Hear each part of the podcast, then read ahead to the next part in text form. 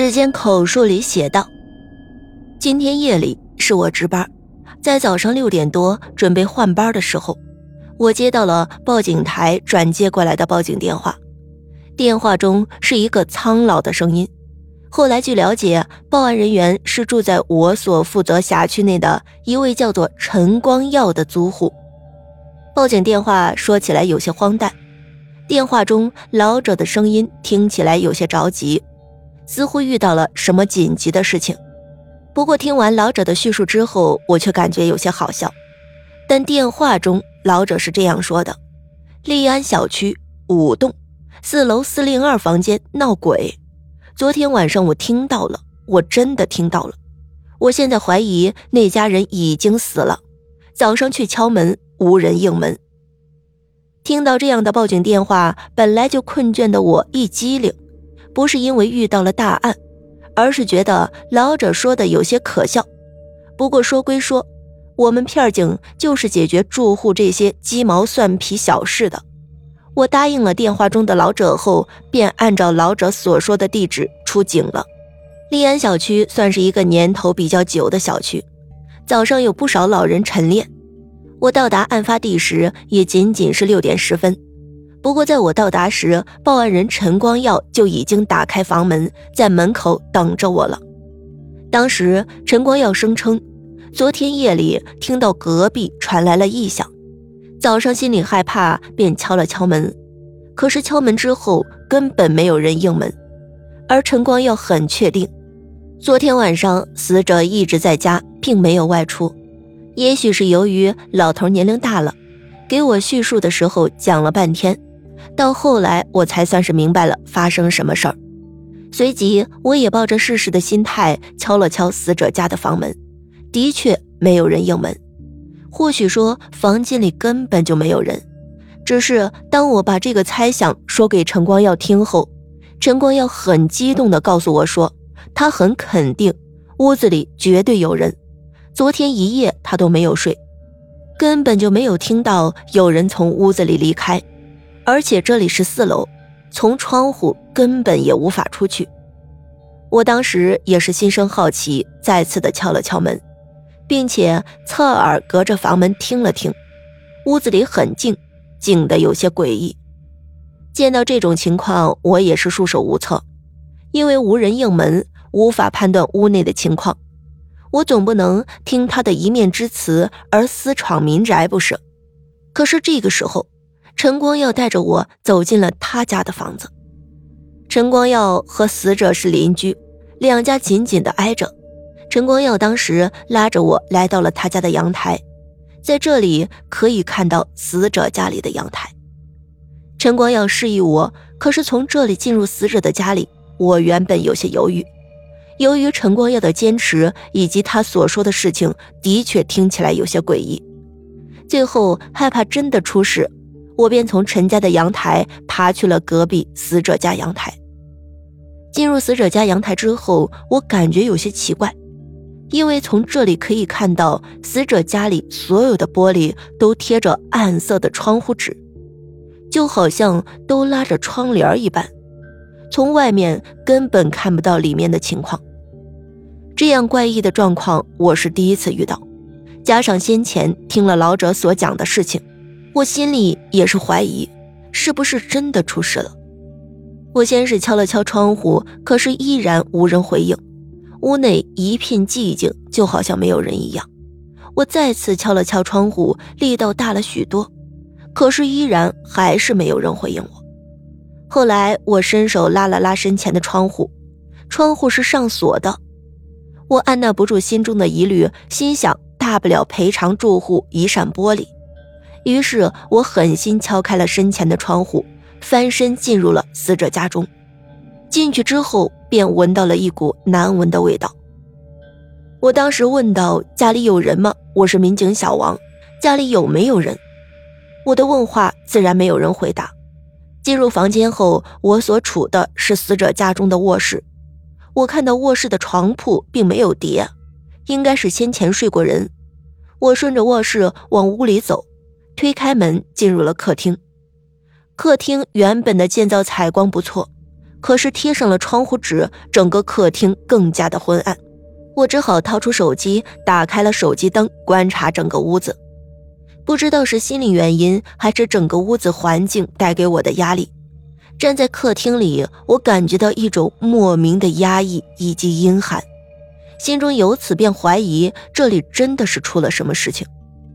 在客厅里依然没有什么人，整个客厅也没有丝毫散乱的迹象。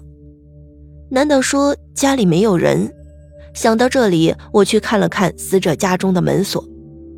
死者家安的是那种老式的防盗门，防盗门不仅仅上了反锁，那只有从里面才能挂起来的挂钩竟然也挂着。这么说，的确是陈光耀所说的这里有人。可是有人的话，我叫了那么多声，为什么没有人答应？有人的话，人去了哪儿？因为这个判断，我开始有些害怕了起来。原本这间屋子就有些诡异，加上确定了屋子内有人，我的心里也开始七上八下了起来。我在客厅再看了一圈之后，确定无人，我便朝着厕所走去。厕所黑暗。不过有了那样的推断，我也不敢随意的开灯破坏现场。借着手机的亮光，我走进了厕所当中。进入厕所，若有若无的闻到了一股浓重的腥味闻到这个味道，我吓了一跳。虽然我没有办过大案，可是偶尔打架斗殴的案件中，那血液带出来的腥气，我还是很熟悉的。确定在厕所应该出事了的我，观察着四周。可是厕所也是一样，除了弥漫在四周的腥气外，根本没有人。就在这时，厕所水管中一阵上水的声音吓了我一跳。这里是老式建筑，水泵并不是持续送水，而是每天早中晚三次的送水，所以这里每家都有几个储水箱，在送水时备用储水。厕所里突然响起的这个响声，正是早晨送水的声音。我被吓了一跳，就在我心中暗骂着送水的送水员时，一滴滴的水从我头顶的水箱中溢了出来。我闪身躲开，不过依然被淋了一头。下意识的伸手抹了一把头顶的水，惊恐的发现我手中，手中全部都是血。在民警小王的供述中了解到，高叶的尸体在厕所储水的水箱中被发现了。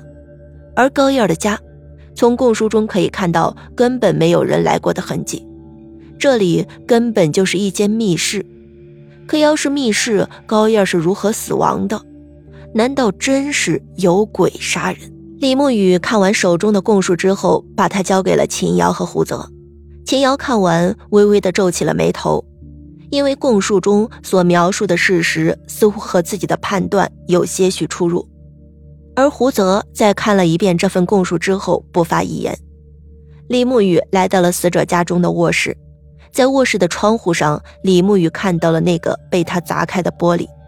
从玻璃的碎片上来看，的确是从外砸开的。不过，整个卧室和供述中所描述的一样，这里的床铺并没有叠，而是散乱地铺在床上。胡泽仔细地观察着床铺上的被单。心中暗自有了判断。随后，李沐雨来到了卫生间，卫生间中有高燕尸体的水箱已经被重案组技术科的人拆卸了下来。胡泽吩咐技术科的人将水箱以及尸体运回了警局。高燕家的卫生间不大，整个卫生间没有窗户，里面一片漆黑。李沐雨打开了卫生间昏暗的灯，看到。里面两个水箱就占去了卫生间大半的空间，除了一个洗漱台和便池之外，卫生间中根本没有其他的空间。高燕家卫生间里有两个水箱，一个已经被拆卸了下来。根据墙壁上那潮气印湿的阴影，可以判断出原本这个水箱所处的位置。而在水箱的正对面，还有一个铁皮水箱。两个水箱规格差不多，整个水箱有成年人半身大小。李沐雨爬上便池，看到水箱在顶处没有封盖，箱中还有半箱水，水中倒映出了李沐雨的半张脸。水箱长仅仅不到一米，高燕的尸体既然是被从水箱中发现的，那么高燕定是被折叠堆放在了这水箱当中。想起被折叠在一起的尸体，李沐雨打了个寒战，回过神来。李沐雨刚好第一眼看到水箱中自己苍白的倒影，自己把自己吓了一跳。这里没我什么事儿了，我回警局去看看尸体。这时，在屋子里一直忙活的胡泽对李沐雨说。他是想去看那具尸体了，李沐雨不由得想起了胡泽对于那诡异尸体的变态癖好，心中一阵发寒。不过想到要是胡泽离开，就只有秦大小姐跟在自己身边，自己可不敢和秦大小姐独处。李沐雨便也想办法把秦瑶支回了警局。秦瑶虽是不愿意，但是一直在这里待下去也没什么意思。二是李沐雨的坚持，秦瑶恼怒地瞥了李沐雨一眼，和胡泽回了警局。两人离开，只剩下李沐雨一人。李沐雨也走出了高燕家，重新看到阳光。李慕雨抽出香烟，点着抽了一口，烟气从喉咙进入肺部，驱散了李慕雨心中的阴霾。